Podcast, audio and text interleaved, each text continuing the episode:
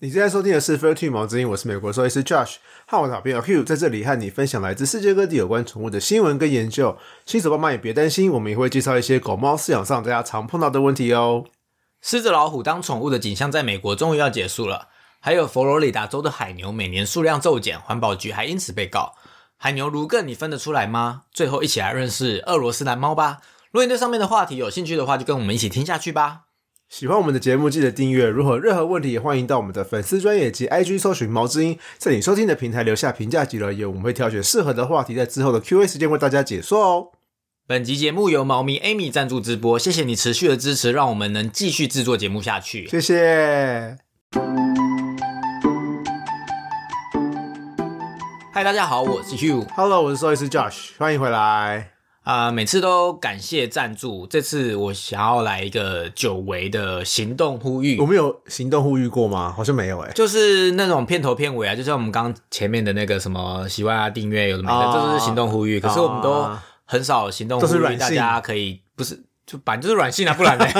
好久没有就是行动呼吁大家来就是。赞助我们那，因为现在我们都远距录音嘛，所以就是为了要提升远距录音的录音品质啊，我们有开始准备要来订阅线不是准上备是已经定了，线上的录音软体。对我就是想说，就是让大家有一点好像心理准备吗？心理准备，为什么要心理准备？我也不知道，因为我觉得因为我觉得我们现在还在试那个线上录音软体，我们的成果还没有很好，哦所以我就想说不要说大话，对但是已经开始在用了啦。但是因为一开始用会有一些呃要没改要习惯的问题因为包括远远端的话，对对方的录音品，就算我们有时候来宾啊或什么的，或者是我们的呃 co-host，、嗯那就是有时候会有一些设备啊或者什么呃网络品质的调整，所以有时候还是会。呃在后置还是有一点困难，但是我希望我们可以因为有这个线上录音软体，让我们的呃录音品质可以更好，不会因为远端的呃录音然后造成就是录音品质下降。那这个这个平台就是一个月要四十块美金，所以除了毛我们的呃毛迷 Amy 持续的赞助以外，希望大家可以继续呃赞助我们，来录制更更好、更高品质的节目，然后给大家继续收听我们的知识，这样子。那希望大家可以呃继续赞助我们，然后支持我们，然后订阅，然后推荐你给所有你喜欢的朋友们。那希望对大家有帮助。那我们今天的第一则新闻是什么呢？我们今天第一则新闻啊，是美国总统拜登要准备签署法案，那美国人民未来有可能无法再继续饲养大型猫科动物。那这个新闻是来自于呃十二月八号 NPR、BBC、The Guardian，就是英国卫报的新闻。这个法案的名称叫做 The Big Cat Public Safety Act。那这个法案一开始是在美国众议院七月的时候，就是 House of Representative 七月份的时候就通过这个法案了。然后参议院 Senate 也是在十二月的时候也一致通过这个法案。那两个两个院都通过之后，这个法案就会到拜登桌上。那总统拜登也准备要签署这个法案。签过这个法案之后，美国人民就无法再饲养大型猫科动物了。原本是所有美国所有地方都可以养，就是大型猫科动物吗？还是只有某些州？部分州啊，就是我知道德州可以，佛罗里达州可以，然后我不知道佛罗里达州可不可以，可是就是呃东南边的州可以，什么奥克拉荷马啦那些那一带的州是可以饲养的，只要有申请书就好了。其实也不是整个美国嘛，像加州其实就是不行嘛。对，加州是不行的。嗯，那其实是不是呃，是只有美国有这样子可以让大家养随意养大型猫科，还是其实还有其他国家？我没有研究其他国家，哎中东的国家应该也可以吧？因为有时候就会看 TikTok，就会看到就是跟猫就是啊，俄罗斯，我记得俄罗斯好像就有那个很有名的人，他常常就是跟跟他的老虎拍照。呃、那那个不一样，那个是三十，那个好像是因为那是三十，他无法野放回去，然后他就住在他家。哦，对，但是我知道中东有些国家会就是常常会看 TikTok，就是他们车上然后就有养了一只花豹猎豹。哦，所以其实呃，某些国家有，可是算很多先进国家是没有可以养的，比方说像日本，应该就不可能，没有听说嘛，对啊，没有是没有查啦。但是我相信我们没有查国家，我们只知道美国现在是未来不可能可以不不能养，啊可能不能养。对啊，那为什么会这么红？我想应该我们之前节目也有讨论过，就是二零二零年的时候，大家应该很多人都有听过 Tiger King 在 Netflix 上就是他的纪录片，就是那时候就是虎王。对，那时候就是疫情刚开始，然后大家都关在家里，什么都不能做，然后就是所有人都在看虎王。就他这个节目其实就是完全围绕在就大型猫科动物当宠物一样饲养的实境节目。对对对，然后我们之前 EP 二十二的时候有稍微讨论过，这个事情让就是私人饲养大型猫科这个事情啊，就大受瞩目。然后动保团体这个时候终于有就是人民的支持来 push 这个法案，所以他们终于成功了。对，终于就是让两个就是众议院跟参议院都过了这个法案，然后终于到拜登桌上，因为他们其实推行这个事情推了很久很久很久，十几几十年了，可是一直都没有有成果。对，直到 Tiger King 出来之后，人民的声望，然后动保团体才有这个 push 的力量。其实不是要感谢虎王、欸，是要感谢 Netflix 哎、对啊，感谢 Netflix，因为他把他拍的，就是那时候好像我记得是我先看，然后我就跟你说，就是很很 juicy，然后叫你也看，因为他就是一个停不下来，很莫名其妙，他就是一个记呃，我觉得类似纪录片的实境节目，然后他就是记录一些虎王有多浮夸，就是很疯狂的一些行径，然后反正总而言之，就是你看了之后，你就会一直想要看下去，然后莫名就看完，然后竟然他还出了第第二季季，。对。第二季好像就没有那么好看，因为就是没有那个因为就是一些疯 follow 狂 up 的后续的事情，他已经借就是对就是破梗，他就是入牢了，对，后面的一些事情，可是就没有虎王本人就是浮夸的演出，对他自己，所以就，但总而言之，我们现在要讲的是，就是因为这件事情，所以后来怎么了？后来就是就是就是动保团体动保团体终于可以去 push 这件事情了。然后美国目前大概有五千到七千只就是被豢养的老虎。然后我本来是打圈养，然后我被 Hugh 去修正，原来我打错字了，是念豢养。对，然后所以美国有豢养在五到七千只，然后其实野生的老虎不过也才三四千只而已哦。所以美国美国光美国养的老虎就是野生的大概快两倍。所以就是其实现在实际的在美国的情况上是野生比豢养的还少，就是其实豢养没有没有要叫你讲出来啊。我们之前其实我意识到这件事，是因为你说我们打错这件事情吗？我们其实，在好几集有讲到这个字的时候，我们都不知道是圈养还是豢养，然后一直不想要去，一直没有去查。然后我这次看你的那个 note，我就想说，嗯，不对啊，我就觉得这个怪怪的。后来去查，哎，真的是打 打错字，我的卷都错了。我的卷都是打眷属的卷，我发现因为你以为那个字是卷，可是其实它长得很像。卷它下面是木啊，换下面是那个猪的那个左边，啊所以 顺便教大家说文解字，就是豢养其实就是饲养的意思啊。那这样，那为什么美美国可以养这些动物？因为联邦法律没有禁止，所以各州可以自己决定。那有些呃州是连饲养许可都不用，可以直接买。那有些州是放就是下放给各个郡去做的决定。那有些州虽然说禁止养，但是有漏洞可以钻。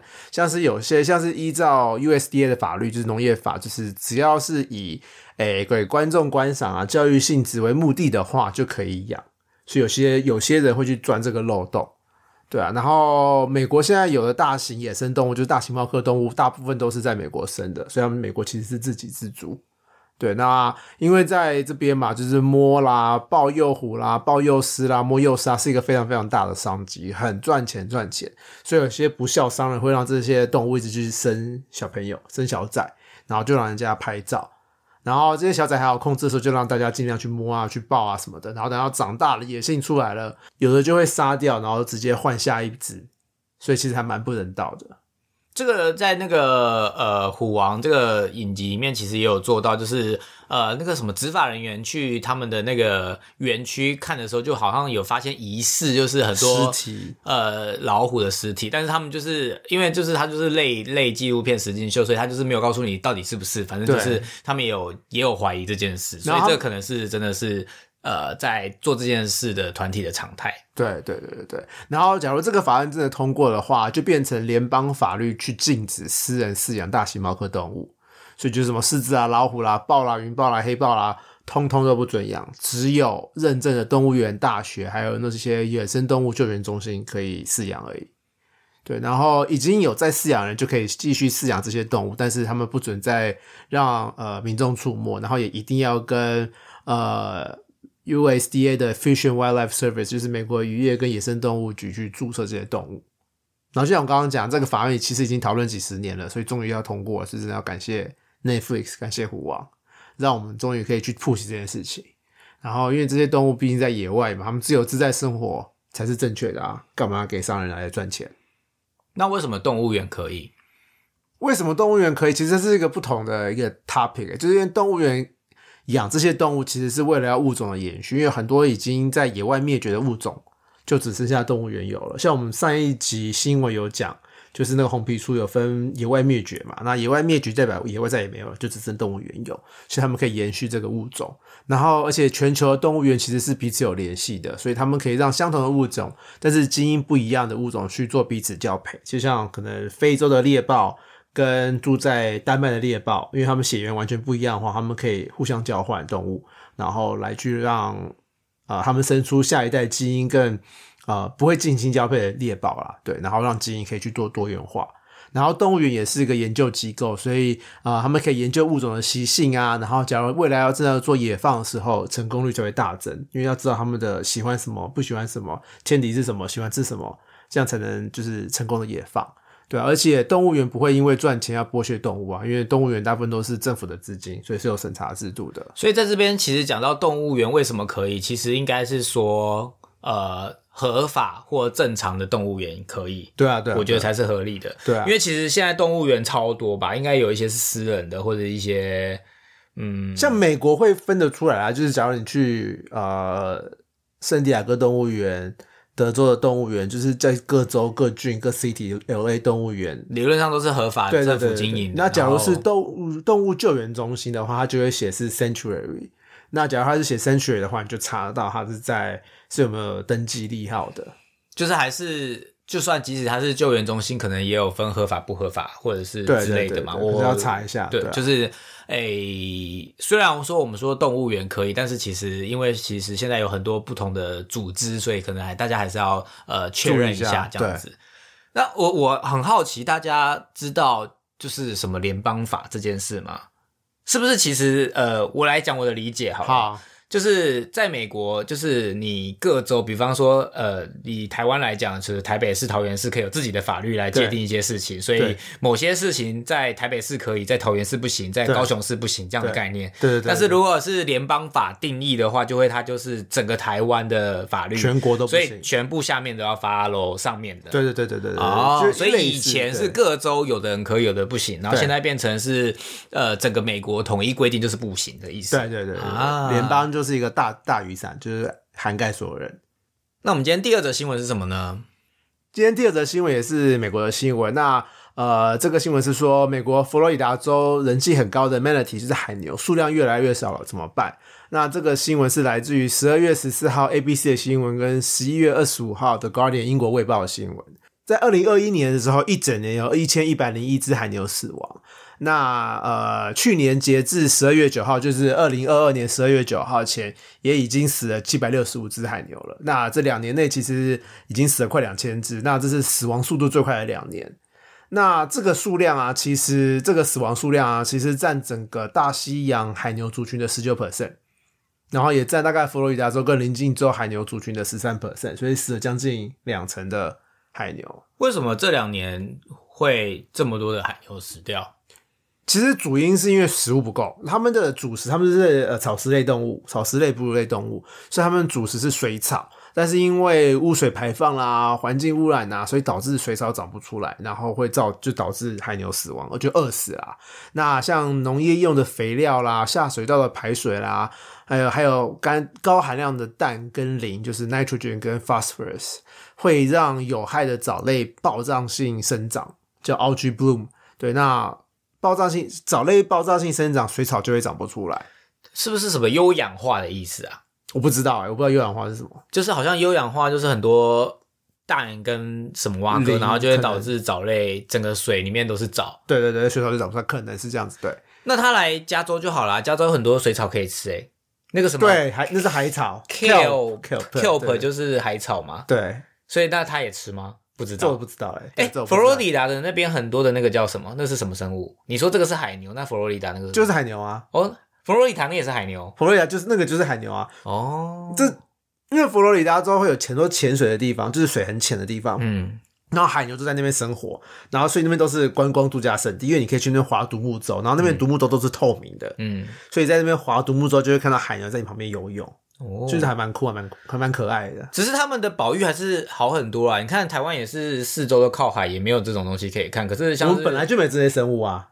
哦，那为什么他们都在美国？你看，美国左边也有，右边也有，佛罗里达有也有海牛，然后没有啊，美国这边没有啊，西岸没有海海牛啊，我说那个圣地亚哥。没没有海牛啊。哦，那我刚刚问错了啦，圣地亚哥是什么？你说是海豹跟海海、啊海豹跟那个海狮？，对啦，我想说为什么也是有海 Sea 牛？所以我刚刚问的是佛罗里达。你刚刚问的是佛罗里达。哦，不对啦，这个新闻就是佛罗里达，我问的是圣地亚对，我哥，刚刚难怪我不懂在讲什么。所以圣地亚哥的是海狮狮对，哦，所以右呃右对啊，我意思是说，但是他们环境保护此时此刻都还 OK，因为就还有左边有没有不 OK，啊，就已经死了两层了呢所，以我说现在开始要往下 down 了，就是、已经动两年了啊。哦，就是现在开始要好好注意，他们也在开始就是污染太太严重了。对对对对对，那就是美国的 Fish and Wildlife Service，就是鱼类跟野生动物管理局，还被三个动保团体联合起来告，就是因为没有好好保护海牛这些动物。那管理局其实也有承诺会更改他们的濒危状态，因为他们在二零一七年的时候，这个管理局将海牛从濒危降级成易危，所以很多本来可以保护他们的联邦法案变成不适用，所以无法保护他们了。对，然后这个鱼类跟野生动物管理局也有承诺会保护他们的栖息地。那另外一个组织美国环保署其实也有被告，也是因为海牛死亡被告，然后主要是因为水污染的关系导致海牛死亡。因为污水品质排放标准是佛罗里达州的环保署在二零一三年制定的，然后那时候有说水质并不会影响海牛的健康，那结果根本就不是这样子啊！海牛还死了非常非常多只，而且这连续两年内海牛大量死亡。然后主因就是因为水质，所以他们希望去告环保署，就可以去更改这个排放标准。就但是以目前来说，就是政府端的作为其实很少啦，对啊。然后呃，动保团体跟渔业及野生动物管理局在去年就开始做了一个喂食计划，所以二零二一年一整年喂了九万一千六百公斤的生菜，然后在二零二二年他们也持续在喂食。对，那佛罗里达州目前大概有七千五百只野生海牛，就是 manatee，对，然后他们的生命周期大概可以维持大概他们可以活到六十五岁啦，所以很老哎、难怪那么多。你看他们原本就只有七千五百只哦，然后死了两千只哦，这真是死了两成的动物哎。那但是他们其实可以活很久、很长寿诶，都快要跟人差不多嘞。对啊跟平均寿命快要差不多嘞。对啊，对啊，六十五岁，所以两年内死两千只很恐怖哎，是个很就是死了很。多人的意思诶。对啊你看那比例很高诶。对啊，对啊，对啊。然后因为可是喂食也不是长久之计的吧？他们是野生的，怎么会一直喂，然后就变成就会依赖人类人类啊，对啊所以不好啊。所以长期下来还是需要政府去改善这些水质，改善这些他们的居住环境才行。其实我我还蛮想要去佛罗里达州跟海牛一起划船的，可以这样子哦？可以啊，可以啊。我同学之前，我同学现在在，他现在是在佛罗里达州那边的兽医，嗯，所以他三不五时就会 po 文啊、拍照什么，就是他去那边划船，然后就是海牛在旁边游来游去。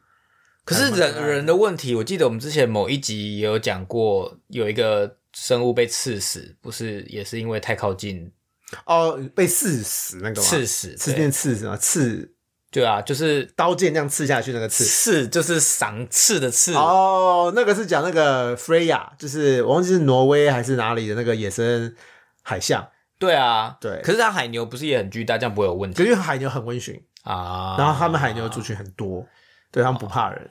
所以其实就是野生还是要想办法用野生的方式让它自己生存。虽然说它们需要被保育，可是喂食感觉好像不是一个解决之道它。就会越来越靠近人类，感嗯觉会造成危险的。我觉得也是有可能的啊、对，总之，他们还是在死了两千只，但是至少他们还有，所以我觉得应该就是现在开始改革还为时不晚，不要像我们已经什么都没有了，然后才在 就像云豹已经没有了。对，就是就是还是要就是维持他们的环境，让他们可以继续跟我们一起生存下去，这样子你才有机会未来听众想要去佛罗里达州玩的时候，还可以跟海牛一起划船一，起划船，然后就还蛮酷的吧。我也还蛮想去的，所以希望他们可以继续好好的活下去。真的。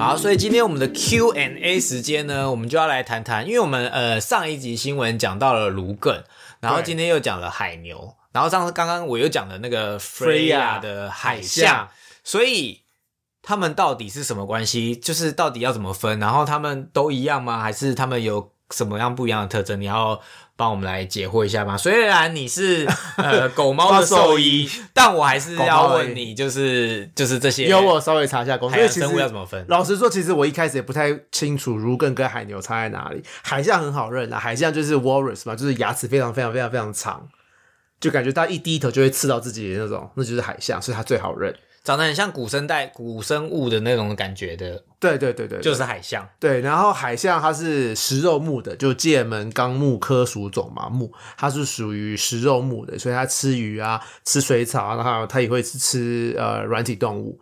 然后它在冰上行走，然后住在很冷很冷的地方，哦，这个是所以海海象象都是在冰上就是呃北极附近的国家。对对对对对，然后犬齿非常长，非常长，很像那个那叫什么啊？以前那个《冰原历险记》那个大象是那是长猛犸象，对长毛象的那种感觉的牙牙齿对对对就是海象，然后非常巨大，所以体重可以到一吨。对，所以刚刚对说 Freya 那个会很危险的，就是因为它很巨大，所以可能一巴掌就把你打死，对对，所以就因此它被刺死。对。那这个就是海海象象。那海牛呢？海牛是 manatee，那海牛跟如艮都是海牛目的，所以它们目是一样，剑门纲目科属所以都是 manatee 目、海牛目。海牛目、海牛目还有别的英文就对了。我不对，啊它不是不是 manatee 目。啊对，那海牛是海牛目嘛，然后它是草食类的哺乳动物，它吃草。对，然后海牛的尾巴是肉圆状的，就是一块肉圆形状的，就是它的尾巴。然后它的前肢是讲你的肉圆是指霸丸吗？还蛮像的，就是它就是肉肉圆圆滚滚的，还蛮可爱的啊，哦，它后面有一颗球的感觉，很像很像很像。对对对对对对。啊然后它的前肢是桨的形状，然后海牛啊 manatee 啊它是少数颈椎只有六个的哺乳类动物，就是大部分的生物，大部分的哺乳类动物都有七个颈椎，七节。对，就是七，像人类啦、老鼠啦、大象啦、长颈鹿啦、金鱼啦，全部都是七个颈椎，不论大小。像长颈鹿脖子这么长，其实它颈椎只有七个而已。这么神奇，对，然后老鼠这么小一只，也是七个也是七个。对，那六个颈椎的动物就只有两种，就是两趾树懒跟海牛。那有一种动物有九个颈椎，那就是三趾树懒。那除了这三种动物之外，其他所有动物都是七个颈椎。然后呃，海牛啊，它只有臼齿，牙齿上只有臼齿。然后因为臼齿会随着吃东西磨损嘛，所以它们是可以换牙齿。然后它们换牙齿的方式很酷，是前面的牙齿会脱落，然后后排的牙齿会平行水平移动往前去递补前面的牙齿。不可能牙齿有生产线的吧？它后面有输送带哦，对啊，就是它还会掉了往前移自动往前移，太神奇了吧？对对对对对。然后如艮啊，如艮英文是都港，然后它也是海牛目的。然后如艮就是俗称的美人鱼，因为它的尾巴很像小美人鱼的尾巴，就是那种海豚形状的尾巴。然后呃，如更其实跟海牛还蛮像，就是它们的身体构造啦、习性啦、饮食都很像。那最大的差别就是尾巴。所以他们其实是那个呃家人，就是他们都是海牛目目，对然后只是尾巴长不一样，一个是一球，然后一个是小美人鱼。对对对对对。啊然后其实，在英文里面，都杠又叫做 sea cow，所以有点错乱，就是很错乱。因为对讲英文的来说，如更是 sea cow，但是对讲中文的人来说，海牛是 manatee。好，我就是放空了。反正总而言之，对你来讲才有差，因为你是在因为我会讲中文，也会讲英文，所以你不是不是，应该说你在国外，所以你必须要拍抛开自己脑后的中文的海牛，然后 C 靠就是卢更，然后诶 Manatee 就就是 manatee manatee，它没有，它就是没有海牛这个名字，在国外的世界里面，它不是海牛，对，但是他们又跟什么海狮、海豹那些又都不不一样家族吗？好像目不一样，哦，目是不一样，因为他们三个是比较海狮海豹是吃肉的啊，他们、哦。我在猜他们应该是跟海象一样是食肉目。哦，对，那如艮跟海牛，题外话，如艮跟海牛的目是比较接近大象的，他们的血缘关系、他们的基因关系跟大象比较接近，他们算是大象的近亲。所以但是海象不是，海象不是，海象不是大象的近亲，但是它有那个长毛象的牙齿。它就只是有超级 confuse 欸好了，就这样子啊，反正就跟那个什么鱿鱼透抽花枝小管，你永远分不清楚一样。对对对就是呢，想要知道的时候，想要知道的时候呢，就去看一下 Google 一下，然后它就有那个很多人都会做那个比比较图你就去看那个比较图就好了啊。你要记哦，我觉得是一辈子也记不住。你现在跟我讲完了，我下次看到呃海牛或是芦艮还是海象，我还是问你说，哎、那是什么？对，就是 C 靠海牛分不清。对，C 靠是芦艮，对。就是芦艮，对。然后海牛是海牛是 manatee，对对对海象是 Walrus，Walrus 好难念哦，反正总而言之，希望对大家有帮助。如果大家对海洋生物有兴趣的话，如果有机会到美国的话，你要记得右边美国的西呃东边是可以看到海牛 manatee，对。美国的西边呃是可以看到海海狮狮、海象 seal 跟没有海象，看不到海象。哦不是只有 seal 是海豹，对，海海狮、海豹跟海狮就是 sea lion 跟 seal。好啦，你们取名字为什么要这样子搞人啊？就是希望大家都记住，我记不住。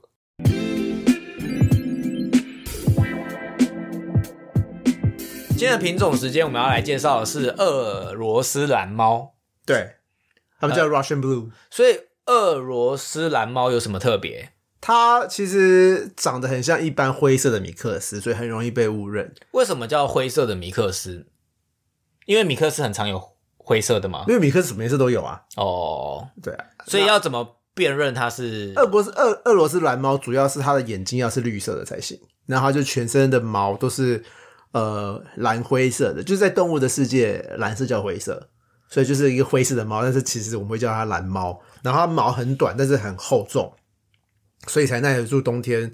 俄罗斯很冷的冬天，然后它们毛虽然很厚，但是不太会掉毛，而且它们非常非常的柔顺，非常非常的好摸，像丝绢一样。我刚刚就想说，你说绿色眼睛，然后灰色的毛，为什么它要叫蓝毛？因为毛色，这个就是动物的世界，就是灰色就会蓝，就叫蓝色。所以所有的动物世界里面的灰色都叫蓝色。我不知道所有世界，但是我知道狗跟猫的世界，哦，只有蓝一只呃灰色的比特犬或者一只灰色的发豆来，我们就会叫它是这个颜色是蓝色。我在猜，因为你们兽医界好奇怪哦，不是兽医界是动物界，你们动物界好奇怪哦。是因为我觉得是因为就是这个颜色可能在你眼睛眯着看，在太阳下可能就有点蓝蓝的感觉吧。那为什么就不叫它灰色就好了？不知道。好问题，是不是当初决定它叫蓝色的人有色弱，跟我一样？我不知道，也搞不好很有可能啊。好啦，那你可以介绍。那就是我现在跟那个室友住嘛，就是之前访问过的黑尼，然后他们家有一只猫叫 Muffin，Muffin 其实也是就是这个灰色蓝色，然后它其实毛也非常非常好摸，然后他们是我们家唯一一只不太爱掉毛的，但他眼睛不是绿色，所以我觉得我怀疑他可能混到俄罗斯蓝猫。所以他可能有呃俄罗斯蓝猫的基因，但是又没有不是纯种的。对对对反正他也本来就是米克斯，就是领养的啦。对啊，对啊，对啊。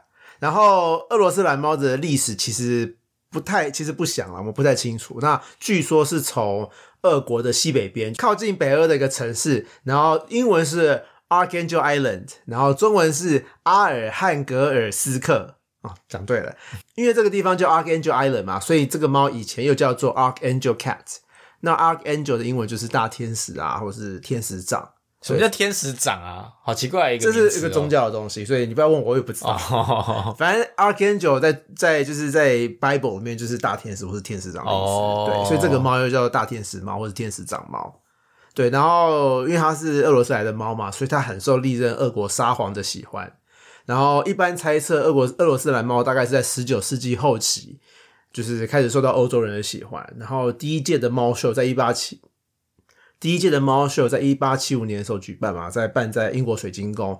然后俄国俄罗斯蓝猫就是用 Archangel Cat 为品种来参展的。我发现我们最近介绍的品种都跟国家很有关系。上次是希特勒，这次是沙皇。对你是最近有多迷什么国家性的？我最近我最近在看那个 The Crown，然后 The Crown 就是我最近刚看完的一集，就是那个呃尼古拉二世死亡的事情，尼古拉二世就是沙皇，就是他对二尼古拉二世就是呃俄国末代沙皇，哎、他不是俄国，应该说俄罗斯末代沙皇。嗯，对，然后他就是有很多女儿嘛，然后什么安娜塔西亚到底有没有死啊？还出了个卡通啊，就是安娜塔西亚结果没有死啊。就事实历史证明，其实他是跟着爸爸一起死的。好，这是题外话。对，然后我就是我不知道哎、然后你就突然对俄罗斯有兴趣，就研究他们有什么猫，然后所以对对对，介绍。然后发现俄罗斯就是这个沙皇没有说喜不喜欢这个猫，可是就是历任沙皇其实还蛮喜欢俄罗斯蓝猫的。就跟那个什么德国一样，有纯种观观念嘛，反正就是他们土生土长的就要好好爱护，就像是我们要支持台湾犬的意思是一样。对，没错，就是台湾土狗就是好，台湾狗就是好。对，然后俄罗斯蓝猫体型啊、就是我刚刚讲嘛，它们毛很短，然后就是一个呃颜色其实是一个 range 的灰色都算是，就是它们可以从浅灰色到银灰色到深灰色，都是在他们的反正就灰系列的，就，是蓝猫就对对对，然后眼睛都很大很圆，然后一定要是绿色的。他们体型偏瘦，然后肌肉量也不错，然后它的头型是倒三角的头型。对，那个性上来说，它们很友善，然后很亲人，跟其他宠物也相处的很好。